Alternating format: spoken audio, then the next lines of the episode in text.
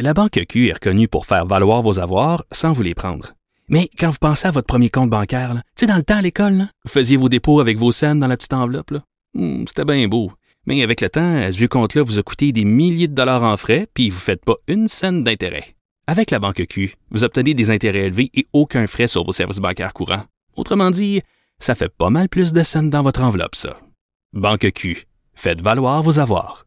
Visitez banqueq.ca pour en savoir plus. Pendant que votre attention est centrée sur vos urgences du matin, vos réunions d'affaires du midi, votre retour à la maison ou votre emploi du soir, celle de Desjardins Entreprises est centrée sur plus de 400 000 entreprises à toute heure du jour.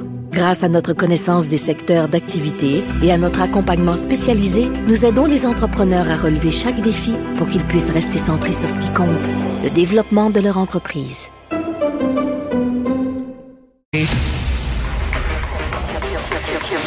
Cube Radio. En direct à LCN. Richard Martineau dans son studio de Cube Radio. Salut Richard, bon retour. Merci, très content de te retrouver, de vous retrouver, Jean-François. Euh, Il y a beaucoup de gens qui s'inquiétaient la semaine dernière pour toi, je dois te dire. J'ai eu plusieurs questions. Où est passé Richard Martineau? Ben là, il est de retour en pleine forme. Oui, tout à fait. Hey, Richard, euh, fallait que tu partes pour que la guerre éclate quand même. Tout un conflit euh, qui commence à dégénérer. Et, et toi, tu dis que dans le fond, on a fermé les yeux trop longtemps face à Poutine. Ben, on à a le résultat aujourd'hui. Ben, tout à fait, exactement. On, récolte ce qu'on a semé. Écoute, au fil des ans, on savait que Poutine était un dictateur. Il avait enfermé des homosexuels. On se souvient, là, les fameuses femmes euh, qui, euh, euh, qui, qui manifestaient euh, pour la liberté sexuelle, pour les droits des femmes, pour les droits des gays, qu'ils avaient enfermé les Pussy Riots. il avait enfermé des dissidents. Il avait fait empoisonner des dissidents. On se souvient de ce dissident euh, russe qui avait été empoisonné dans un café euh, à Londres, qui avait en quelques jours perdu ses cheveux. On avait mis finalement euh, un, un- un produit radioactif dans son café. On savait tout ça au fil des ans. Écoute, il y a en 1999, Jean-François, il y a une série d'immeubles d'habitation à Moscou qui ont explosé, ok, qui ont été dynamités. Et euh, Vladimir Poutine avait dit que c'était le résultat, c'était des attentats terroristes qui avaient été perpétrés par des indépendantistes tchétchènes. Et ça, c'était pour justifier euh, une opération militaire en Tchétchénie.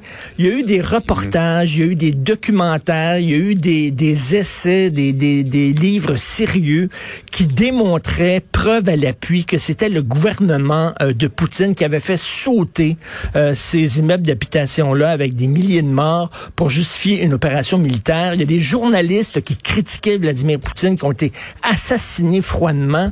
Et pendant ce temps-là, on le recevait quand même dans les réunions du G20. On se faisait photographier aux côtés de lui. On prenait le champagne avec lui.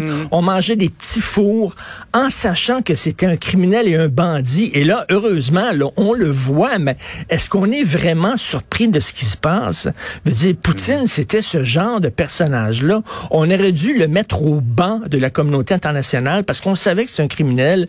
Non, on se faisait photographier aux côtés de lui. On discutait avec lui comme si c'était un homme politique ordinaire. Bref, aujourd'hui, on voit son vrai visage. C'est pas très surprenant. Absolument. Et à, ch- et à chaque fois, Richard, on se dit, il le fera pas. Tchétchénie, Ben. Géorgie, la Crimée, là, c'est les, euh, le Donetsk et Luhansk, et on se dit, il va s'arrêter là, Ben là, il rentre dans tout le pays. C'est pour ça qu'on sait pas où il va s'arrêter exactement. En 1938, on faisait ça avec Adolf Hitler. là. On lui dit, ah, il veut, il veut, il veut entrer en Tchécoslovaquie. On va lui donner la, Tchéco- la Tchécoslovaquie. Il va s'arrêter là. Ben non. Après ça, c'était la Pologne. Puis après ça, tu sais, Mm. à un moment donné, là, là, heureusement, on voit les gens qui se lèvent en disant non, tu vas arrêter. Donc, il y a des pourparlers aujourd'hui. Est-ce qu'il veut vraiment chercher une porte de sortie? Est-ce qu'il veut gagner du temps? On le verra. Mais écoute, Jean-François, je voulais te dire, j'ai rencontré quelqu'un à l'aéroport qui me disait, qui nous écoutait, une jeune femme qui nous écoutait tous les matins. Puis elle dit, j'aime particulièrement quand vous avez des accessoires. Bon, évidemment, là, on peut pas vraiment rire de ce qui se passe en Ukraine, mais j'ai trouvé quand même un accessoire pour la madame, OK?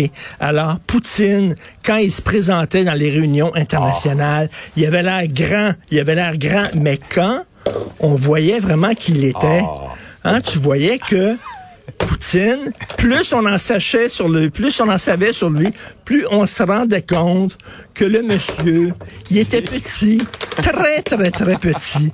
Il était comme ça. OK? Alors voilà mon accessoire de la journée. Belle analogie avec les poupées russes ce matin. Fallait y penser, effectivement. Euh, par ailleurs, Richard, chez nous, il y a des fonctionnaires fédéraux qui sont exemptés de l'obligation d'être vaccinés pour des motifs religieux. Oui, c'est Hélène Buzetti de, du Soleil qui a sorti ça. Donc, plus de 315 fonctionnaires, on sait, qui sont obligés, les fonctionnaires fédéraux, de se faire vacciner. Et il y en a qui ont euh, dit non, non, moi, ma religion me l'empêche, ce qui est totalement faux. Hein. Il n'y a aucune religion euh, qui empêche leurs ouailles de se faire vacciner, mais eux disent, euh, écoute, je suis croyant, donc j'ai pas besoin de me faire vacciner. Et là, c'est à leur supérieur de vérifier la sincérité de leur foi. Oh. Eh ben, OK. Il y a un gars qui arrive devant toi et dit moi je suis croyant là puis euh, je veux pas me faire vacciner parce que ma foi là assez toi de voir la sincérité de Ben sa oui. foi. Est-ce qu'il faut que tu Où est-ce qu'on met la barre? ben là, t'appelles son rabbin en disant, tu le vois-tu de temps en temps à la synagogue? T'appelles son curé en disant, il, est-tu régulièrement à la messe? Euh, euh, Est-ce que vraiment euh, tu ton chapelet avec toi, etc. Comment tu fais pour vérifier la sincérité des croyances de ton... Ça a l'air que finalement, t'as rien qu'à dire, moi, ma religion m'en empêche. Et finalement, on dit, OK, on va te donner une exemption, puis ça vient de finir. On te croit sur parole. On te croit sur parole, et c'est le cas de le dire, on te croit les yeux fermés. Donc, c'est assez particulier quand même, là, à un moment donné. Il est temps que cette pandémie-là se termine. Qui aurait dit que notre génération, Jean-François, aurait coup sur coup vécu une pandémie qui paralyse la planète pendant deux ans et une guerre qui aurait pu se terminer en guerre mondiale? C'est incroyable ce qu'on vit actuellement depuis deux ans. Ce qu'on n'a pas eu en des décennies et contracté en- en- à l'intérieur de deux années. Tout à fait, tout à fait. Celui qu'on pensait que c'était, celui que c'est. Il est tout petit. Oui, tout petit peu. Hey, Richard, bonne journée. Salut, bonne journée. Salut.